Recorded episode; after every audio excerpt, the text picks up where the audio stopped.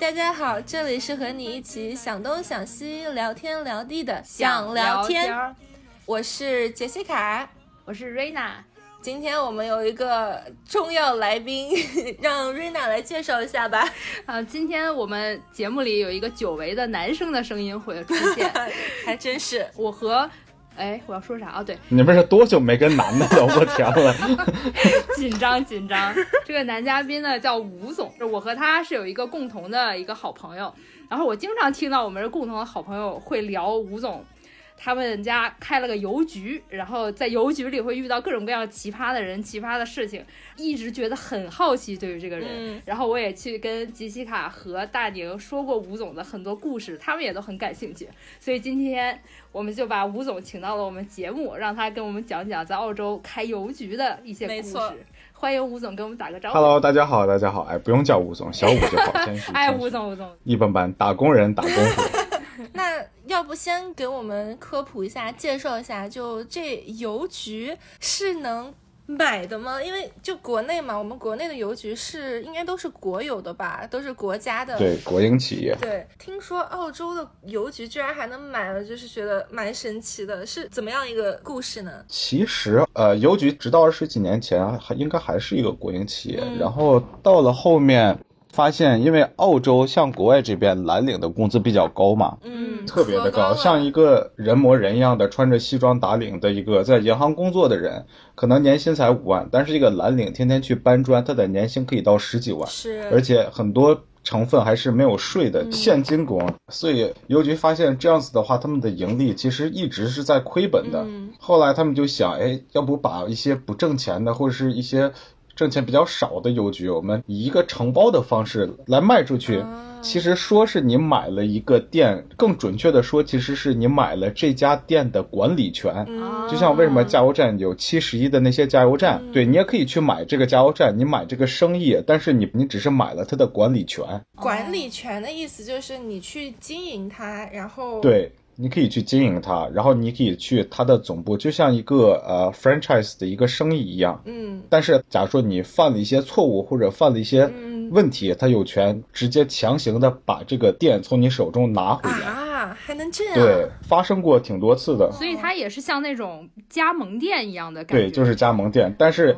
你的加盟的对象是一个国企。OK，那你当时是怎么知道就是邮局是可以买的，而且又怎么决定要去买一个邮局来自己来开呢？对啊，因为我觉得好像很少哎，就是像比如说一般在国外的都是可能念个书，然后就打个工，真的很少听到。就在我们的概念里，可能你买个美甲店或者什么，我会觉得哦，那对对对对，还还挺开一个饭店对，这个其实跟年龄段也有关吧，因为其实很多。小酒局，你进去看，一般都是一个。会是一个印度人，或者是一个中东人，或者是一个中国人。对对，其实他们都是老板来的。而且你进了一个邮局，你基本上发现所有的那些员工的年龄其实都在四十岁以上吧，大概是。比较少有年轻人。对，因为年轻人一是不会想到，而且二是用的比较少。是。你用的少的话，你对他的了解也就不会那么的在意，所以你也不会往那个方向去考虑。尤其是像这些大学生啊之类的，对吧？嗯，都去做网红去了。对，因为现在网络这么发达，我是。因为一个朋友，当时他是在网上卖东西，嗯，他卖的比较多，然后经常要去邮局进一些邮票、进一些信封、进一些乱七八糟的包装啊之类的，对，然后就跟那个老板比较熟，然后那个老板就当时就说：“哎，你们一直在用邮局，为什么你们自己不买一个？这样子的话，自给自供。”这样子的话，你们还能有哎，然后然后我们才知道哦，原来邮局是可以买的。是。后来我们是在网上做了一些调查，原来知道哦，原来邮局需要买，需要找一个 broker，找一个中间商，然后这个中间商是跟邮局总部有关系的，他会告诉你一些信息，就是哪一个邮局想卖啊，或者怎么样的。嗯。其实过程还是蛮长的，它不像一个普通的小的店，签一些合同，把钱交一交啊，怎么样就好了。嗯。他还要去。总部去做一个培训，然后去那个培训就要培六个月。哇塞，这么久，很麻烦，但是很简单啊，但是就是很麻烦。可能是因为我智商太高了吧，所以我觉得简单。哎，没有啊，其实就是一些大家都知道的东西，只是走这个流程，它必须因为东西太多了，所以它一定要所有的东西都要让你知道，还要去各种不一样的店，然后去培训，面对面与客人之间的培训，然后要签各种条款啊，乱七八糟的。当时我记着学习材料跟一本字典一样厚吧。哇啊，超级多，然后写的作业比寒假作业还要多。就就如果知道这一点，我可能就放弃 劝退了，还是去当网红吧，至少不用写作业。对，但是那个作业就写那么一次，而且也就是挺简单的，比如说如何收钱的作业，就是我要把钱从客人的手里拿下来，拿出来了之后，我要放在。五块钱和五块钱放一起，一毛钱跟一毛钱，就是这种东西。这个他也会有规定啊？哎，就写的很细。对，就是要把所有的你要干的事情的 detail 都要写上。假如说你做一个 possible，然后 possible 你要需要注意的东西是什么？你知不知道？如果你违反了这些条例，你的最大的 punishment 是什么？嗯，因为邮局是会做护照的。对这个一会儿我们可以详细的聊一下，因为我觉得国内的小伙伴们可能不太知道，澳洲人申请新的护照啊，包括申请一些其他的一些证件，都会去邮局直接递个表，对，然后邮局去审完那些资料了以后，就好像就直接就可以帮你申请，然后你拿到护照好像也是邮局寄给你的，对吧？对，所以后来我们知道了买这个邮局之后，我们就一直的在市场上看，后来就在北桥这个地方。定下来了，在这边买，然后到现在已经大概四年多五年了吧。嗯，期间还是蛮不可思议的吧，因为我是学土木工程的，对我是在 TAFE 读的结构设计，然后后来在 UTS 大学读的是土木工程，后来现在是当邮局老板。那你买了邮局以后，真正开始经营了之后，你觉得跟你想象中有什么不一样的地方吗？就是你们日常主要都在做什么？可以给我们介绍一下吗？你们觉得邮局是干什么的？在你们的脑海里，除了……寄信、寄快递以外，还会卖一些小的那些东西什么的，在那个邮局里面，有点像纪念品一样。嗯，对，小商品。对，但是每一个邮局其实他卖的东西都是不一样的，看那个老板想摆一些什么东西出来。哎，这个他是不给你规定死，你必须要卖什么吗？这什么都是有规定的，只要你想得到的地方，它都是有规定的。当时会看你的店的大小，他会看你一个 floor plan，然后在你这个店的 floor plan 里面，他会给你标出来。在百分之多少是要卖邮局的东西，然后有一个多少的地方是给你自己，嗯，让你来卖一些你自己想卖的东西。哎，我觉得这还挺好，相当于你买一邮局，还顺便买了一小商店。对，但是。现在其实很少会有人来邮局买一些小东西了，一是这个疫情的原因嘛，像你们肯定都不会在商店买一些小东西吧，嗯，都是在网上买，对，啊，而且邮局的东西也不便宜，现在物价那么高，是，所以一般人主要会去邮局买一些什么东西呢？信封。或者是还是邮寄之类的东西比较多，对吧？我觉得最多可能是就是你在邮局排队的时候办业务的时候，你路过身边那些货架，如果看到有什么你觉得喜欢，你才会买。对，我觉得很少会专门去邮局买东西。对，非常少，是吧？我之前还在。某个 A P P 上刷到，就是说澳洲邮局和什么小熊维尼出了那种联名款，然后会在什么邮局定期反正。这种这种东西是会邮局直接给到你们的吗？还是说是我们要去买啊进货？对，我们要进货，然后我们自己再以 retail 的价格，就是上市场的价格卖给大家，然后我们只是赚中间的那个差价，就跟小店一样，就跟小商场一样。你要了解你这个区的。年龄段就像北桥，大概一六年的话，大概是六千多个人，然后它的年龄段的分段，大概百分之六十左右的人是四十岁以上的，然后还有男女的比例，然后他们的呃每个月的收入，这些都是可以在网上查到的嘛。当时我们买邮局也是考虑了所有的这些东西，做了一个比较详细的一个商业计划。嗯，所以。北桥是个心仪很富的富人区，对吧？应该算挺富的吧，因为你看每一年财政季度交纳税，北桥基本上都是在前十，全澳洲。哇！然后澳洲还是全十尼吧。一是收入比较高，二是他的年龄段是偏向于老人。嗯，我们就觉得老年人又有钱，哎。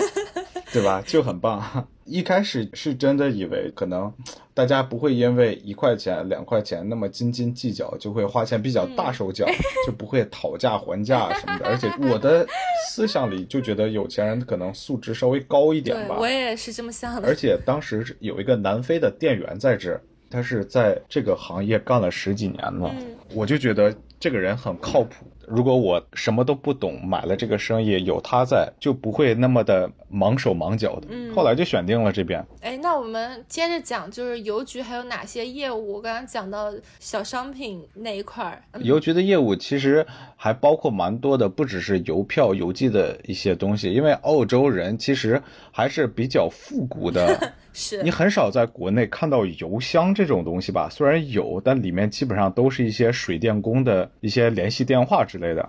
但这边的人是非常非常的依赖于。邮寄的信物的，是我们家不是刚搬了家嘛？现在还能收到前一个租客的各种各种信，包括汽车的保险的信，包括银行的信，好像还有那种要投票或者是选举的信，对之类的，反正乱七八糟东西。是。然后这个租客也还在联系我们说啊，我那个等我有空了，我要去拿。就所以他们真的是很看重这个信件这个东西，里面可能会有很重要的信息。哦，包括澳洲这边，就是如果你有交通违规罚单。也是会寄到你家的，对，他不会说你在手机上叭推送给你，你交了就完事儿了，都是会通过这种很古老的方式。对，是包括我前段时间不是买那个 ETF 嘛，每一次每一次他们那个呃基金啊在做一些调整什么，他都会。发一封邮件给你到到你的邮箱，就是已经多到几乎每天都有一封邮件是关于这个基金啊、股票啊他们的变动，就很多。对啊，我每次一收到，我就老觉得我自己要中奖了。一个基金公司给我寄信，然后一打开就告诉你有市场最近怎么怎么样，哎，给我气的呀！我说你这种都以后这种事儿就不要寄信给我。我们还一直会有收到，就是我上一个租客的那个，你知道 Scientology，呃，就是阿汤哥的那个科学教。最近啊有什么活动你来参加什么什么的，就就很多那种机构啊也会经常用这种邮寄的方式来给你宣传一些东西。对，因为澳洲人是真的特别特别依赖邮局的。就打个最简单的例子，像咱们在国内如果要办一张银行卡的话，嗯，你把所有的你自己的个人信息啊给那个人，然后他直接就帮你把那个卡生成了，然后就给你了，对吧？对，是的。在这边的话，如果你去了银行，你想办一张银行卡，你把所有的东西给他了之后，他会给你寄信。然后你的银行卡会在一个信封里，你就等着吧，在家。可能运气好的话，等个三四天；运气不好的话，等两个星期。如果丢了的话，就真的丢了。是我那天还看到一个我喜欢的一个在加拿大的一个博主说，说完全没有办法理解加拿大这个办事效率。我就去那种政府部门办一个东西，然后他办好了，给你一个收据。说哎，这不都办好了？为什么给我一个收据？收据上写着你这个东西会邮寄给你。然后他心想，那邮寄也是邮寄吧，没关系。然后回家等等等等等个四五天，收到了一封信，你的这个证件已经寄出了，请你耐心等待。然后这人就疯了，你都寄出了，你干嘛？你还要给我再寄一封这样的信？你直接把我的东西寄给我不行吗？其实都是一样的，对，连你的车牌号也是邮寄寄给你家的，因为在这边可以自定义车牌号嘛。嗯，车牌是会寄到你的家里面，然后你自己再装在自己的车上的。哇，其实很多的贵重的物品都是靠邮局来操作来送到你家的。而不是你当时从这个部门就能拿到 所有的步骤，对，其实都是很流程，都是很繁琐、很花时间的。就像我有个朋友，他是那种，就是也是学那种工程的，在工地上，他就是说说，你看那个澳洲的工地，你不是很明显能看出来，那一个人在那挖坑，三个人站旁边看，他就是要这样，因为那个三个人，他可能一个是检查水质的，一个是检查土壤的，一个人是检查消防安全的。他不能亲自上手，工人就是那么个工人，其他三个人就得站边上看。是这样子的，我当时也在工地上班的时候就是这样子的，所以这边他把东西搞得非常的复杂。比如说他是来检查的，他来检查的就不会帮你去修一些东西，他检查完了写一个报告，然后他再派一个工人专门干这个的来修。对，那我们就说回邮局这件事儿，我还挺好奇的。那你开一个邮局的话，你们要自己雇邮递员吗？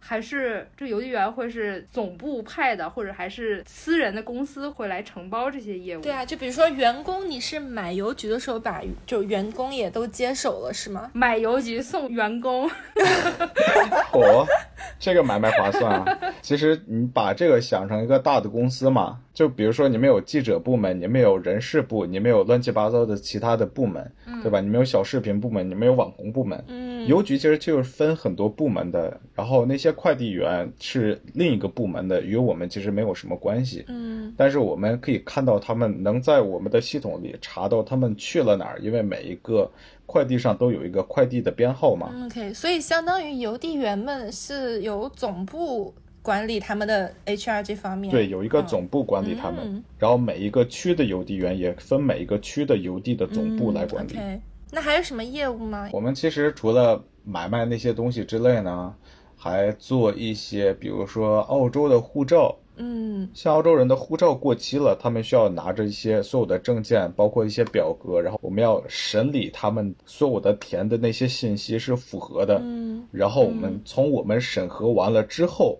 我们再上交到澳洲的专门审理护照的那个部门，然后让他们再做最终的一个审理，然后再把护照寄给每一个人。这个需要资质吗？比如说什么样的？也是要做那些培训的。当你做完了培训之后，澳洲邮局会给你一个员工的一个号一个编号，然后用你的编号去做每一个护照。也有一些事情会发生嘛，因为有的人是不正规的一些人，可能要有假名字啊或者怎么样的，你碰到过这种吗？真的碰到过。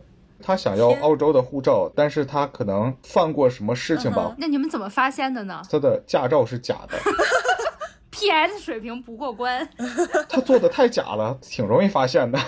嗯 然后我见过的一个人是他的照片跟他真人长得差的挺多的。发现这种问题的时候，你不能去惊吓到这个人，不能打草惊对蛇。你要等他走了，然后有一个小格子是让我们写一些评论的，对，然后在那个评论上我们需要写，就是这个人的护照跟他的人的长相不符合。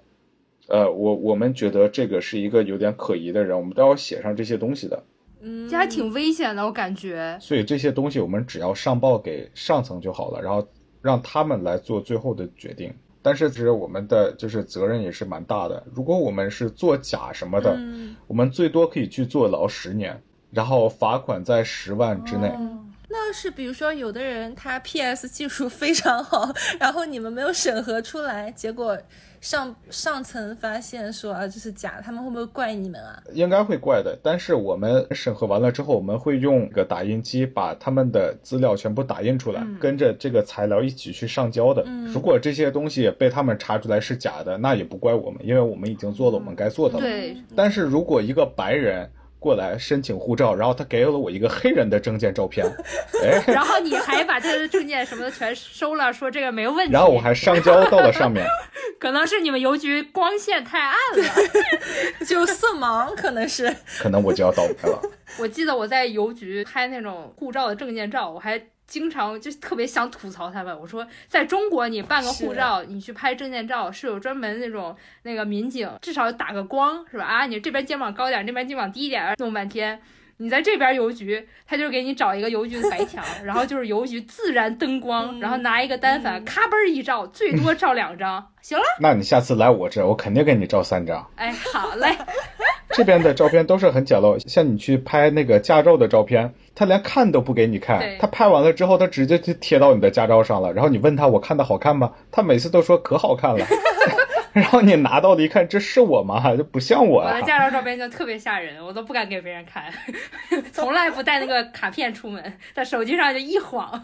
我的驾照照片上面的人，我觉得肤色都不是我的肤色。对对对，对，除了护照以外，我们还做一些包括申请税号，包括像你刚才说的那之前的那个房客他的信啊什么的还留在你家，这些事情其实要当事人来邮局要填一张表格，说我搬家了，我住的新的地址是什么，然后从多少多少的日期开始，我所有的信件都要从老的地方来到新的地方，这样子之后，对你才不会收到他的信，哦，包括一些律师的信啊什么的，就包括当时我做记者的时候，去联系那些被爆料的那一方的人。如果说我打电话微信或者什么短信我都联系不上他，我们就会去邮局写他的地址，然后写这个人的名字，给他寄一封信，然后把这个收据留下。嗯，这个是可以作为一个法律的凭证，就是我试图去正式的去联系他，但是没有联系到。对，嗯包括现在啊，还有很多人去用支票，应该很少见到支票吧，在国内。完全没见过。可能只有那种电影里的富豪才会，哎呦，写一张个人支票对，或者是一支很大的一个开销才会用支票。但是这边的话，像一个四十块钱或者五十块钱的一个水费或者电费，很多人还是在用支票来付的，我现在手里就有一本支是票。哦，崭新的支票是吧？对，崭新崭新的支票，因为当时要买房子嘛，要去拍卖的话，嗯在拍卖的现场，如果你拍到了，你是要给支票的，哦所以你可以去银行就申请一本自己的那个支票，然后去写那个数字，就感觉上特别爽。别一不小心那个 多写一个零或者什么。嗨，现在一张都没用，还是崭新的存放在那儿。我觉得澳洲邮局这种设置吧，虽然可能对于国内就习惯了这种方便的生活方式的人来说，觉得有点不可思议，但它另一个方面其实还是挺好的，因为对于澳洲这种比较偏向于老龄社会的这种国家，有很多事情他们确实是不会上网去做或者用手机去操作，但是有邮局这么一个地方在，他们就可以解决他们一切的这种申请啊、交费啊这些的需求。对，其实方便有方便的好处，复古的方式也有复古方式的好处。你不可能让一个七十岁或者八十岁的人来去学习如何用微信付，嗯或者是如何用支付宝，就很难。嗯，像我妈今年六十多了，我让她在微信上跟我说话什么的，她也是刚刚学会的。对我之前看到国内的有一个新闻，就是一个呃不知道哪个地方的一个大妈，因为交社保用手机不会交，然后就特别可怜，就跑到那种别人的部门，然后去问工作人员说你能不能帮我弄一下，我我确实是不知道该怎么弄，就看着其实挺心酸的。就是因为我们年龄段分化的太多了，我们不能因为一个东西方便而去把老的复古的一个方式就淘汰掉了。嗯就澳洲其实现在就是在保留了就是所有的付款方式、生活的方式，然后让大家去选择。我觉得这一点其实是还是蛮人性化的吧。嗯，照顾到各个年龄层的人的需求。对，嗯对，澳洲最大的一个电信公司吧，他们最近就是不可以用支票支付电费了。嗯哇塞，真的是我们收到了无数的投诉，哦，是。所有的北桥的老年人已经疯狂了对，而且你知道，国外它是不像国内，就是小孩一定是会管父母养老的，就很多国外的小孩就长大就走了，去别的地方了。这些留下来的老人们其实是蛮需要一种他们习惯了的方式去生活的。对，那我们大概了解了这个邮局的业务以及怎么决定把这个邮局给买下来。那其实我们也很好奇，这个哎，在这个富人区开这么一个邮局，天天迎来送往的那些金主爸爸们。你觉得你们这个区的这些客户啊，有什么特别一点的这种购买习惯，或者是哎有什么共性吗？一开始买之前就觉得有钱人、老人就比较容易能去他们身上能盈利嘛。对，就我会想象说，哎，他们会不会给很多小费这样子？但其实恰恰相反，真的吗？然而，然而一个比一个抠。真的假的？越有钱越抠，像他们买花，一束花可能五六十块钱，他们很开心的就去买了。当他们来邮局来到我这买一张邮票，去寄一封信，从这边寄到美国，花了三块四，他们会觉得很贵。为什么？这三块四哎！当他们手上戴着一个三克拉的大钻戒，然后跟我来抱怨一个三块四的邮票，就让我心里感觉到非常的诧异。他们所有人的说辞啊，十年前我寄一封信去美国才花三毛钱，为什么现在三块四了？那是哎，澳洲邮局太会做生意了，就会骗我们老年人的钱。那这十年前你买一束花也没有五十块钱啊？哎，对呀、为什么呢？他们享受到了那个花香，但是他们寄一封信的话，他们没有享受到任何东西。嗯，是。然后他们还来抱怨，为什么我的信从你这寄了，寄了一个星期还没有到美国？然后我就说，我们有更快的服务啊，你可以寄快递啊，快递三十四块钱，你需要吗？然后他们又要把我骂一顿。当然，他们也不是针对我，只是说他们的消费观念就是跟我想象的完全不一样，就很怪。你有没有突然有点后悔在富人区？说不定中产阶级区会好一点。有钱人跟没钱人都有烦恼，只是烦恼的东西不一样。因为我之前也在别的区的邮局上过班，我记得特别清楚，是一个中国的大爷过来交一个水费，然后他就把那个水费的单子扔在我面前，然后把钱扔在桌子上，还有硬币什么的就弹飞掉，然后看着我，然后就说了个呸。不是，我感觉可能大爷出门之前，孩子就教了这么一句英文，一直念叨呸呸呸呸，终于到你这儿了，赶紧给你，要不就忘了。我知道他是中国人，因为我看得到那个账单上的名字。我不知道他是要配这个 bill 还是就是想 配配你一口唾沫那种。对，就是那个到底是哪个配，我没有搞清楚啊。今天接待我的这个邮局的人长得太难看，配！我当时还挺好看的，真的。那你怎么办呢？那你就只也就只能忍着他这个。对啊，那那能怎么办？难道我要跟他来一段 rap battle？其实也有很多，就像像这种不礼貌的客人，然后在中产阶级区经常会有一些喝多了的客人也有。天，喝多了为什么要去邮局啊？哎，对啊，去夜店啊？对啊，我也想问啊。其实每一个做生意，尤其是像这种跟客人面对面交谈的生意，都会有一些很不尽人意的客人，嗯，比较多。只是可能邮局的小的沟通、小的交流，会比你去商店买个东西，只是付个款。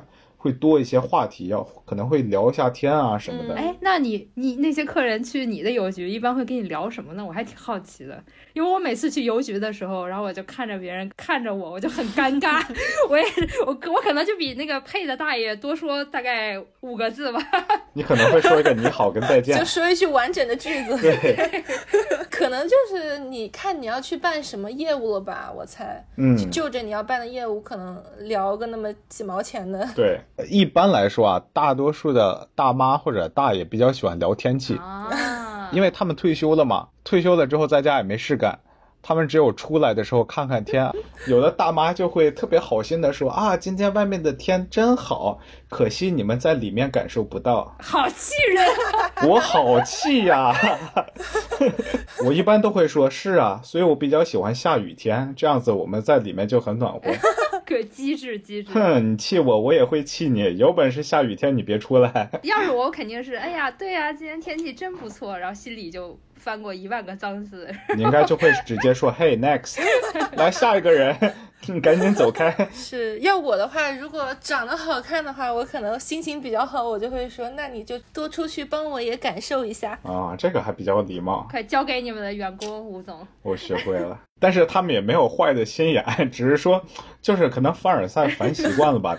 还有什么奇奇怪怪的、比较让你无语的那种客户吗？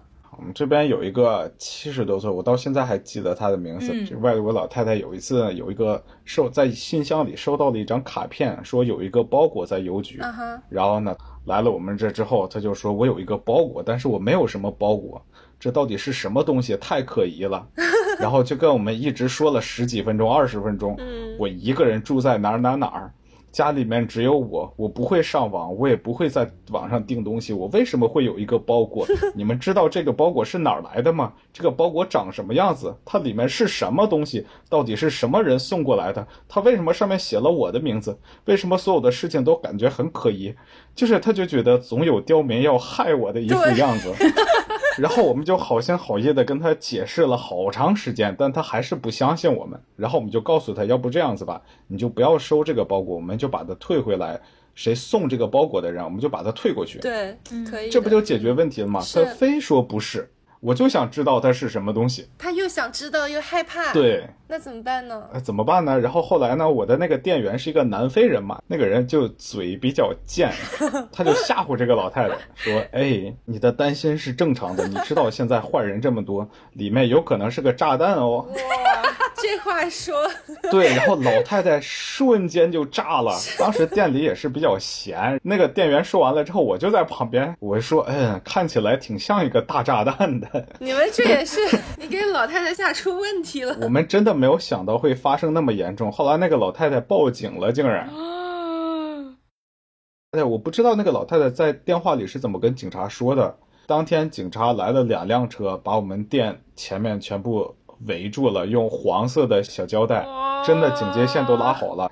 后来警察把他拦住了之后，有两个警察是拿着一个大的防爆盾牌，戴上那种头盔，身上穿的防弹衣，戴着各种手套，哇，跟电影里似的。对，就是像电影里那样子一样。然后两个警察把我和我的那个员工请到了后面的那个办公室去，让我们把所有的监控录像，所有的。都打开，我们是什么时候收到的这个包裹？是谁送来的包裹？这个包裹现在在哪？然后等他们把那个包裹拿起来的时候，是拿的一个钳子拿到了店的前面。然后我们在后办公室是把门什么的都关上了的。通过那个摄像头去看前面，然后就看到两个警察拿着防爆盾，还有一个人拿着个大剪刀，嗯，躲在防爆盾的后面。他那个包裹是用一个很多黑色的塑料纸包裹的，比键盘稍微。长一点点，高的话大概就是两升可乐的高度，也不小啊。对，不小。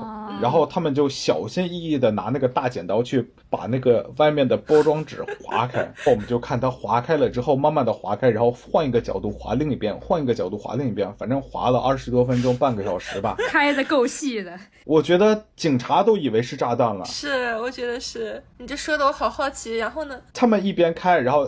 跟我们在后办公室的那个警察就一边给我们做笔录，一边在看那个监控，嗯嗯，然后一边看那个警察就一边往后挪一步，然后又往后挪了一步，然后看的我都害怕了，我也在往后挪，我就把我的身体在那个警察后面，让他帮我挡着，万一爆炸了先炸他。然后后来慢慢的开开开开了之后，发现是一个一九八几年的一个车的车方向盘的那个。仪表盘，对，丰田的车的仪表盘啊，谁给老太太寄了这个东西啊？对啊，然后警察蛮奇怪的，也很奇怪，对，为什么会给老太寄一个这个？难道是毒品？难道是用它来运毒？难道仪表盘里面有东西？难道老太太其实是一个什么澳洲大毒枭？挺像的，那个老太太，哇塞，那个老太太真的是。为什么是仪表盘啊？对啊，为什么是仪表盘呢？我也不知道啊。这整的那么刺激，结果是个仪表盘。对啊，我裤子都脱了，你给我看这个。整的我都不会了。嗯，然后他们就把这个仪表盘放在我们的那个桌子上，换了一个工具，把那个仪表盘基本上都都分解了、分支了，已经。结果分支了之后，发现是一个正常的仪表盘。嗨，老太太是不是疯了？后来警察就把装备什么的全脱了，脱了之后又开始给我们记笔录。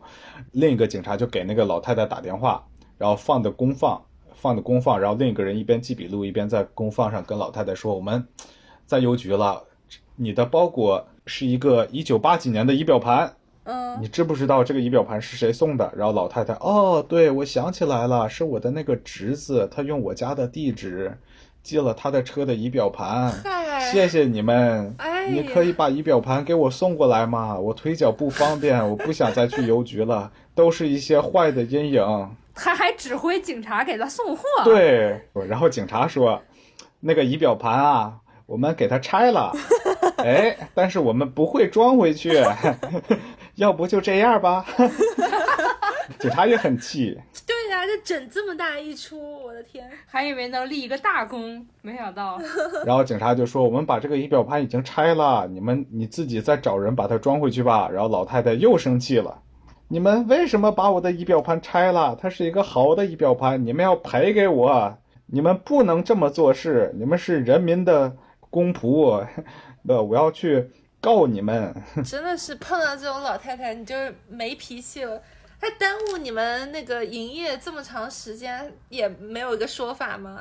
对，当时我就在警察旁边说：“你们不把这个老太太抓起来吗？” 还是你们要把自己抓起来，他要去 联邦警察那儿告你们了。你们拆了他的仪表盘，然后那个警察看着我摇头。太精彩了，真的。然后那天之后，无数的客人在门口拍照，然后过来八卦问我们到底发生了什么，你们犯了什么事儿了？你们俩为什么没有跟警察走？你们你们这还安不安全？人多了，但是生意并没有变好，都是过来聊天的。哎，那像你们这种，是不是比如说经常来办业务的，或者是街坊邻居，大家都认识，都熟了已经？对啊，都特别的熟了。其实，因为邮局每个区的都有嘛，基本上你在这家邮局，你看到的所有的人都是这个区住的人。那你有没有就比如说跟客户成为朋友啊，或者这种？有，但是我并不想。有一开始刚刚来邮局上班的时候吧，可能都想跟大家成为好朋友，让大家都来回头客。做的越好，你的服务越好，可能来的人就越多。是，所以一开始我就觉得我一定要把自己面带微笑，保持着活力。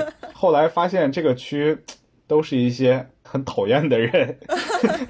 我记得挺清楚的，是一开始我们有一个客人吧，他在我们这有一个 PO Box，PO Box 就是一个信箱。我们有七百多个信箱，我们把信箱租出去，大家可以来租我们的信箱。这样子的话，他们就不用用家里的地址来当做一个邮寄地址。这样的话，就保证了他们的隐私。对隐私就有保证了。我还真从来没有过这个考虑，就是要保护隐私什么。而且这样子也比较安全，不会有人来偷你家的信箱。因为信箱这种东西一般都在大街上，你的门门口其实很容易就被偷了的。客人吧，他在我们这有一个 PO Box，他每周应该都有两三箱的酒。哇塞，他他是几口人？过的什么样的生活？听起来就很爽。还是人家是做生意的？不是，他就是自己开 party 喝，或者是自己放在自己的酒窖里面。哇！因为北桥这个区，它的地理位置它就很靠海，所以很多房子都是海景房，房价特别的贵。在别的区，三百五十万你可以买一个像七八百平的地，或者是可能是两层的砖房。但是在北桥，三百五是最平均的，基本上在三百五十万，在北桥就买一个四百平的烂房子。这么有钱的人还纠结三刀的邮票钱，我的天，对吧？是很奇怪吧？就真的，他们家门口的一棵草可能都不止三刀，就是很气。然后他经常会有酒过来，因为他酒很重嘛，我就觉得我们的服务态度一定要好。这样子吧，我就把我的车位告诉他在哪儿，这样子的话，他可以把车开到我车位前面来。然后我把酒再给他，这样子的话，他就不用排队搬着酒出店，再走到停车场。很贴心。后来我告诉了他之后，他下一次就停到那儿了。停到那儿，我发现是一辆新的玛莎拉蒂。给他酒的时候，我看了一下自己的小小丰田，我就跟他说：“Hey, got a nice car。”我说：“你这车真好啊，玛莎拉蒂真是好车。”啊，他看了一眼他的车，呵呵一笑，说了句：“Yeah, I got two。”哇！哇，对我有两辆，哎呦，我好气啊！真的是，我真的不知道当时该接什么了。我的脑海里面，我说完了这句话，他的反应该是哦，谢谢你的夸奖，或者啊，谢谢，我也很喜欢他，就是一些很很普通的一个小对话。他他为什么非要说，Yeah，I got to？我丰田都没有 got two，而且就是像咱们中文、英文都是有一个口音，或者是有一个。有个语调的，他的那个语调就是上升的语调，就是很开心的那个语调，就是那个 to，不是普通的 to，是 to，是往上的二声，像咱们的二声，你知道吗？to，那样子上升的。这件事情是我上班第一年发生的，我到现在都记得，就是我的职业阴影全是他造成的。然后他说完了这句话我之后，我就说哦，yeah yeah，good for you，就啊，你真棒。然后他就说了一句，and yacht，哦，还有游艇，这就太故意了。哎呦，真的是，就是你在富人区上班的，无时无刻 心脏要很强。对，对你以为只是一个就是每天过来搬一箱酒的大爷，其实 到处都是危险，危险，危险。这些有钱人他们的打扮看得出来是有钱人吗？他们的打扮是有打扮的，只是咱们。看不出来，他们可能都不是爱马仕，是高定的，所以上面没有 logo 这种。对，当时后来我就跟我的那个南非的那个员工说了这件事情嘛，至今为止他还在用这件事情来嘲笑我。我每次跟一个客人示好，表现我们服务有多好啊，他就会跟我说：“嗯，嘿，别再发傻了，想一想那个 I got to。”你回头就是说不给你用我们停车位了，你就去搬你的酒吧，不要再给他提供任何方便了。这个区其实住了挺多有名的人吧，像澳洲板球队的之前的队长就住在这个区。哇！对，他在我们这有一个邮箱，然后新州的州长，天天在新闻上看到的那个女的，她的办公室就在我们隔壁。哇！那你是不是经常能见到他本人？啊，本人见，但是一般都是他的秘书会来这边做一些业务什么的。他挺喜欢我们的。他本人怎么样？就电视上看他从来没有笑过，都是愁眉苦脸的。对啊，他之前闹的那个丑闻，一直到这个疫情都没有什么好的事情。不过至少新州的人民，尤其是在整个北悉尼都比较支持他，因为他本来就是在这个区长大的嘛。大家都觉得啊，这是自己家出来的孩子，我们要对他好。当然，我们经常会有客人啊，就骂骂咧咧的，没事就过来骂他两句，然后就走掉了。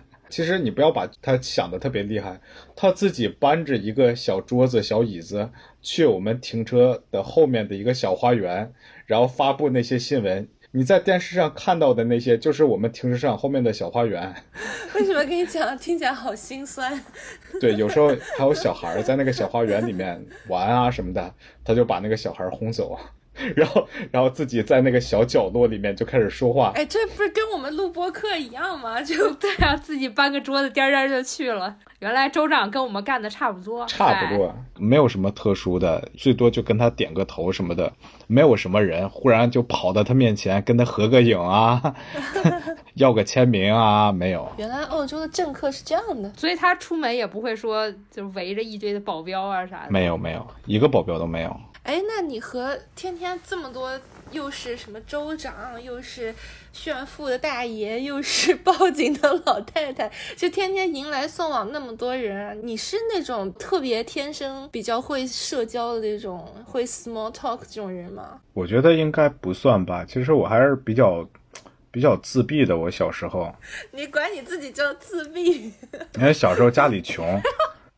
哦，然后长大了，家里面也没有好多少。你老跟那个 I got two 的那个比，确实好不了多少。没有，家里面因为家庭条件啊什么的就不是那么好。然后我小时候就是因为我妈妈十岁的时候把我带到了这里面来，那很早就来澳洲了。对，就换了个环境之后，当时在国内是六年级小学还没有毕业来的。嗯，当时你想英文都不会，I am a man, this is a pen。Hello，Thank you。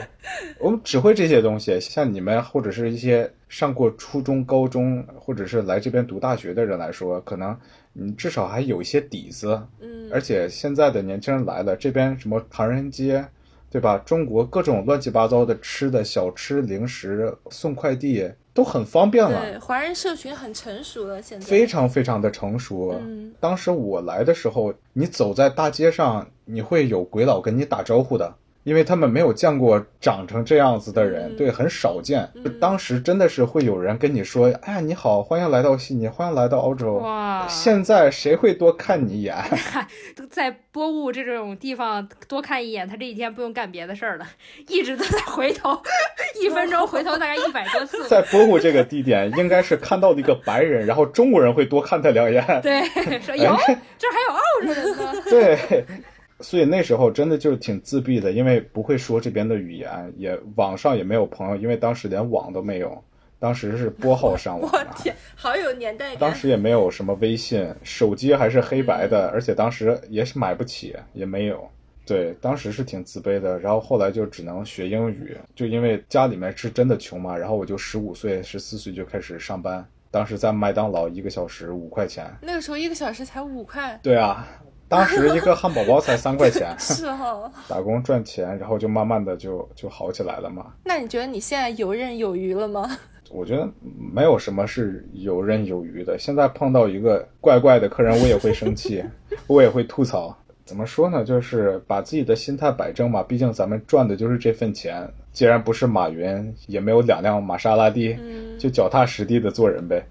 其实就就看你自己的工作，我觉得这个就是可能就是澳洲比中国稍微好一点的地方吧。在这个地方，只要你肯努力，只要你肯靠自己的双手吃苦，你是真的可以赚到钱。你就算你没有一技之长，你去搬砖，你都可以年入十万，可以吃得到很好的东西。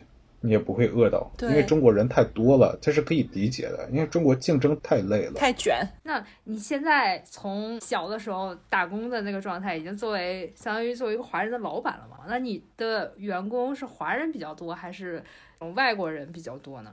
都有一半一半吧。你招聘员工有什么，比如说标准吗？在邮局工作的话，就是一定要心脏大，大心脏，经得起刺激，不要不要被凡尔赛一打击就一蹶不振。对，哎，那有没有有人一进来，然后看到，比如说你我们这种中国人的面孔、华人的面孔，然后他就就表现出这种歧视啊，或者是会不公平的对待？可能如果你去一个中产阶级的区，可能会遇到的更多，嗯但是在北桥稍微少一点，因为大家还是稍微有一点素质的，因为有钱人嘛，接受的教育稍微好一点。相对还是比较有礼貌一点。对，但是因为这个疫情，尤其是当疫情刚开始的那时候，大家都在说武汉嗯。疫情、武汉病毒、中国病毒，所以当时上班的时候，我也是压力也挺大的，因为那个区中国人本来就少。嗯。像有一次，就是我伤的比较深的是，真的是伤的挺深的，尤其是就是你很用心的经营一个店一这份东西，你把这个店已经当你的家了，嗯。然后有的人忽然之间就推门进来，看到了我这张脸，开始喊说你是不是中国来的？我说我是中国来的，我是百分之百 made in China。然后他就说好，那我不进来了，哦，我不要离你太哇，近这，好过分！就喊着就走掉了。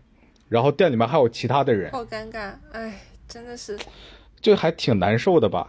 就感觉别人来到你家里，然后看到你这张脸，然后就因为你的这张脸，而不是你干了什么事情，就来去批判你。对，就是一个刻板印象吧，被舆论影响。现在会不会好一点啊？就现在大家可能对这个疫情有更多的认识啊。刚你说到这个，前两天还有一个客人来了之后，嗯他就说啊，这个中国的病毒又整的封城了。然后我抬头看着他，我就已经准备好了台词，战斗状态，我马上就变身了，要怼他了。然后他就忽然就说：“哦，对不起，我的意思是印度病毒。我的天，他这个求生欲也是蛮强的。”对，然后然后我看了一看他，然后看了一看我旁边的那个南非的员工，因为南非员工他的背景是印度人，他是棕皮肤，对，哦，OK，因为南非有很多白人，有很多黑人，有很多印度人嘛。然后我就看着他，他怎么样？然后他就准备好战斗状态了。他怎么说？没有战斗，我就让他去吃饭了，就说：“哎，I'll take care of him，让我来处理他。”因为那个南非人，如果他生气了是很恐怖的，所以我就说：“哎，这种小喽啰让我来搞定就行了。毕竟呃这个行业你没有办法，是，很多各形各色的人都有，只是你要一定要管好自己的行为。”情绪，情绪对，尤其是在这个紧张的时间，大家都会带着情绪的，包括因为尤其是这次封城，我之前还特别羡慕那种有过零售业经历的人，就比如说当过营业员啊，或者是你说这种服务业的人，我就觉得他们的经历特别丰富。我到现在还有个梦想，就是在找一个没人认识我的地方开个咖啡馆，然后每天就在偷听别人的故事。但是刚才听你这么一说，的确好像也是有蛮多东西需要承受的。我就觉得其实每个东西都有它的好处跟不好的地方。我可以随意的就说出来几个故事，你觉得很好笑，其实，嗯在当时那个情场景，其实并不是一个很开心的事情，是很压抑的东西。但是你要去调整自己的心态，把它讲成一个笑话，又能开心自己，又能开心别人，就让自己的生活就多一些乐趣吧。嗯自己逗自己玩儿嘛，天津老话。逗你玩儿，逗你玩儿，哎，对。其实，在邮局还蛮好玩的吧？比起相对的零售店，会知道一些更多的八卦。比如说，在脸书上面，嗯北桥区的家庭主妇们有一个群，跟那个美剧一样。叫做什么 “Desperate Housewife”，嗯，绝望主妇。对绝望主妇很像。然后我们知道了这个消息之后，我们就开始各种打听，我身体里的八卦之魂也也在燃烧着。有个女士结了婚了，然后她是做珠宝的，她的手上有一个十克拉的钻戒，好像。然后他每次来，我们都会说他的钻戒，然后他每次都说 “Don't tell my husband”，不要告诉我丈夫。对，然后他就会说的那个群里面怎么怎么样，他就说他这个群真无聊。每次都要有那种英式的那种午茶，然后会说一些北桥的八卦，然后你想进这个群，你是要有资质的，在这个群你要有有 president、vice 哦。president 那些主席。对啊。审核员、主席、副主席什么的。资质呢？反正我们是肯定别想了。啊，就是你家的客厅一定要大，一定要融入四十个人，好像。四十。对，然后每个周到轮到一个人的家里面去，有那种 high tea，这种事是真的，我是真的。这个就是 Why Women Kill 的这个情节啊，一模一样的。我听了之后，我自己都觉得很惊讶，这种东西竟然还有，对，的确 有。应该这些富人可能确实下午也没有什么事情做吧，就不聚在一起八卦，也要在别的地儿八卦，那不然就是大家找个机会一起八卦一下。来这个区之前，我不会觉得邮局是一个怎么样的，就是一个服务业的东西，或者是就是一个赚钱的手段。当你真的经营了起来，你把这个东西当自己的家，你就会觉得发现很多好玩的的事情。当然也有不好玩的、不开心的，但是好玩的还是多一点的。就感觉自己的阅历稍微的多了一点，虽然可能这辈子也发不了财。对我是觉得听你说了以后，我对邮局的印象也更更立体了。怎么说更有个性。对，你要等到你退休的时候，你可以出一本书，不是有那种书是什么一个书店老板的故事，你就写一本一个邮局老板的故事。误人子弟嘛，这不是？我觉得要出本笑话还差不多，很怪。有时候就像一个特别有钱的区，他住的特别大的房子，但是他身上充满了臭味。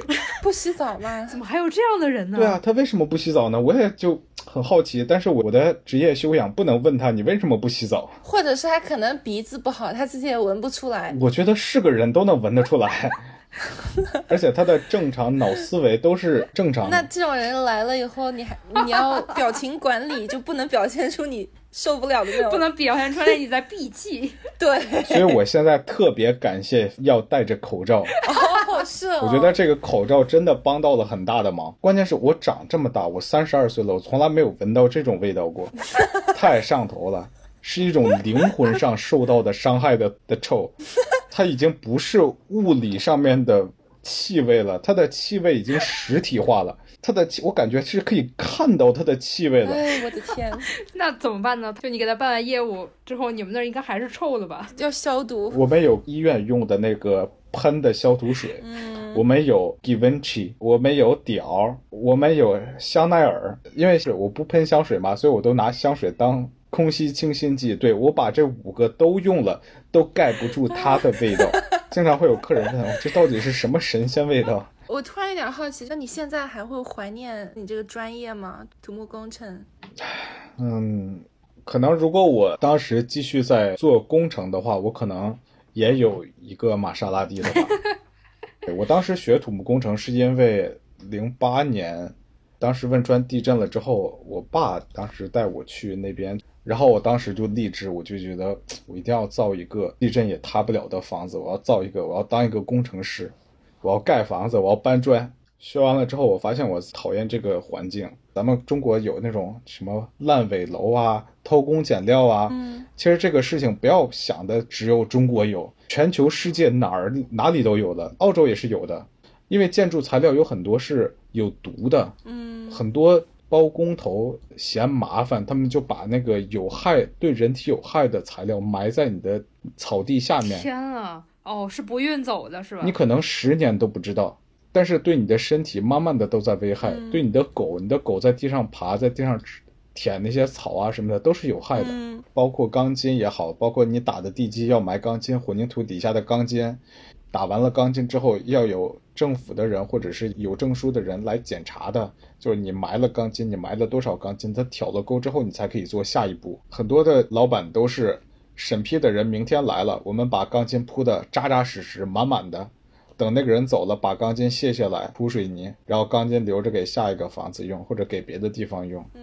难怪你对这行有点失望了。而且我又在澳洲，我又不是一个想要给澳洲盖一个不会倒的楼，所以后来我就真的太讨厌这个环境了。虽然这个环境能赚特别多的钱，但是我良心受不了，所以我就换了一个行业。那你现在觉得对这个邮局你有什么未来的一些规划呀，或者希望吗？没有，因为这个产业已经很成熟了。当一个东西太成熟了，你你的规划是没有作用的，嗯因为你已经是一个产业链下面的一个企业了，你很多东西是受限的，包括你的业务啊，包括你的这个区的人啊，你是控制不了的。是那你会把这个邮局干到，比如说你一直干到退休吗？天荒地老，可能再干两三年，因为这个东西太限制你的人了。嗯，你一直都要把你捆在那儿。对你没有办法真正的脱手，做一个甩手掌柜。可以，但是你这样子的话，你的利润也很小，你的风险也很大。因为邮局，就像我刚才说的，护照包括一些东西，有很多法律制裁的。嗯，如果稍微一个东西不小心的话，你可能你就要担当很大的风险。我听到的就有很多个例子，包括有一个邮局的老板，他用邮局的钱先给自己交了一个贷款的押金，他就觉得他过两天自己的房子卖了，再把这个钱补给邮局就好了。明白。就相当于是挪用公款嘛？对他挪用的邮局一部分的公款，然后邮局每两周会有一个去取钱来的人来把这个公款拿走，拿到总部去的。然后他那个钱没有补上，部的人现在就直接就去法庭去把他告了。然后也有的人是不遵守邮局的规则，就是在里面偷税漏税，或者是。